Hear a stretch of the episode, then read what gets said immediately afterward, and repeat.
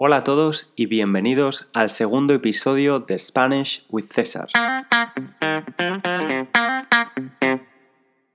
Os recuerdo que podéis encontrar la transcripción de los podcasts en la página web www.spanishwithcesar.com. Creo que escuchar podcast con texto es muy útil para el aprendizaje de idiomas. Espero poder ayudaros.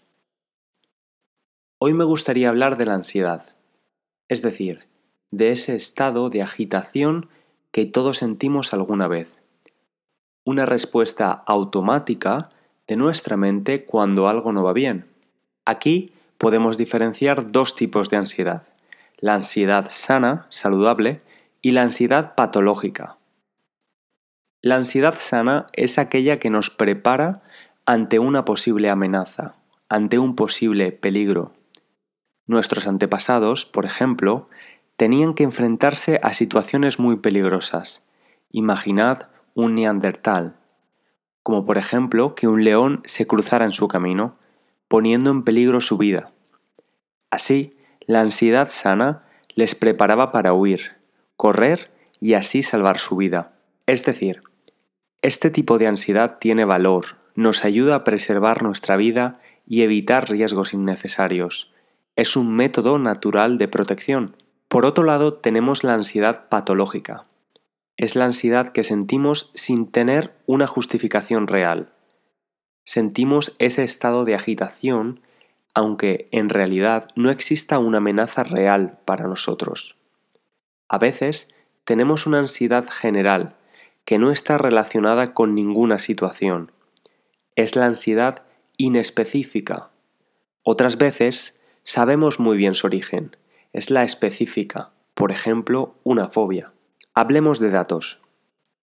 Según la OMS, Organización Mundial de la Salud, alrededor de 260 millones de personas en el mundo sufrieron trastornos asociados a esta emoción en el año 2017.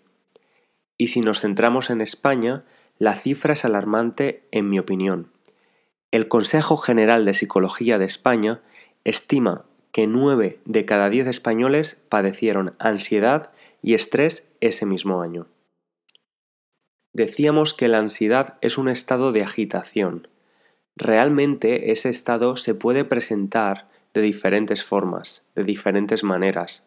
Podemos sentir nerviosismo, nos podemos sentir nerviosos, taquicardia, la taquicardia sucede cuando nuestro corazón funciona más rápido de lo habitual, de lo normal, sin estar haciendo ejercicio.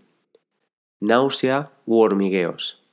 Sentimos hormigueos en las manos o en los pies cuando estos parecen dormidos. Todos estos efectos físicos de la ansiedad pueden ser muy desagradables y afectar a nuestra salud si se repiten frecuentemente. El problema es que si sentimos ansiedad frecuentemente, podemos llegar a tener miedo a la misma, generando un círculo vicioso. Tengo ansiedad porque me da miedo sentirla. Es el miedo al miedo. Pero, ¿por qué la ansiedad se ha convertido en una epidemia?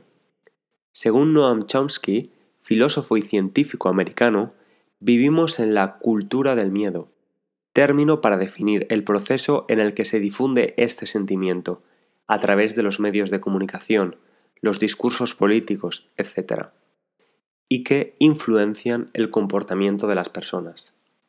Y ahora nos preguntamos, ¿por qué los seres humanos hemos desarrollado este estado mental tan poco útil?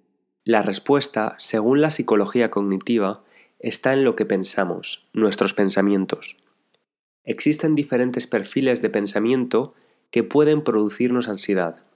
Hay 10 perfiles en concreto. El primero es el pesimismo, la tendencia a focalizarse, a centrarse en el problema sin poder, sin ser capaz de ver las soluciones. El segundo es la generalización. Los pensamientos son del tipo siempre, nunca, todo, nada. Tercero, pensamiento negativo. El foco está en los aspectos negativos y se olvidan o descalifican, es decir, no se dan valor a los positivos. Cuarto es catastrofismo, es decir, ver los aspectos negativos de una situación de manera excesiva y exagerada. El quinto es leer el pensamiento. Creen saber lo que los otros están pensando y sus motivos negativos ocultos. El sexto, adivinar el futuro. Tendencia a anticipar que las cosas van a salir mal. El séptimo es la comparación medirse y compararse con los demás para acabar siempre sintiéndose inferior. El octavo es la exageración. Si a alguien le sale mal una cosa, se le llama fracasado en todas las áreas. El noveno es culpabilidad. Sentir que las cosas malas, desagradables, que suceden siempre están en relación con uno mismo. Y por último, el décimo, perfeccionismo establecer exigencias poco realistas a los demás, a uno mismo o a cómo deberían ser las cosas. ¿Podéis identificaros con alguno de estos perfiles? Como decía antes, parece que la ansiedad es algo bastante extendido en el mundo moderno, y el hecho de que sea tan común también ha impulsado un nuevo movimiento en el que las personas ya no se avergüenzan de decir que experimentan ansiedad el estigma de la ansiedad es cada vez menor y eso ayuda a combatirla, o al menos a reducirla.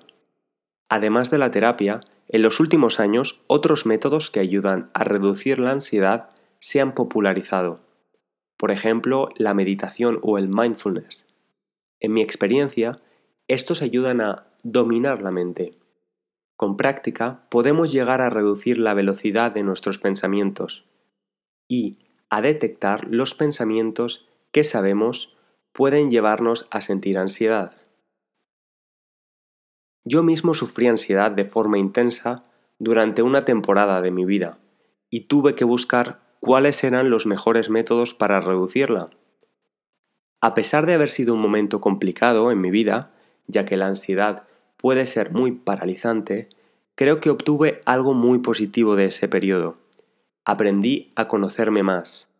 La ansiedad, al final, nos manda una señal, nos avisa de que la forma que tenemos de relacionarnos con el mundo no es correcta, es decir, que nuestro patrón de pensamiento está posiblemente equivocado y necesitamos buscar alternativas. En definitiva, cambiarnos las gafas con las que vemos el mundo. Y hasta aquí el episodio número 2 de Spanish with César. Espero que lo hayáis disfrutado y como siempre me encantaría escuchar vuestros comentarios. Podéis enviármelos a través de la web www.spanishwithcesar.com. Además, en esa misma web podéis encontrar la transcripción de este audio. Un abrazo grande y hasta el próximo día.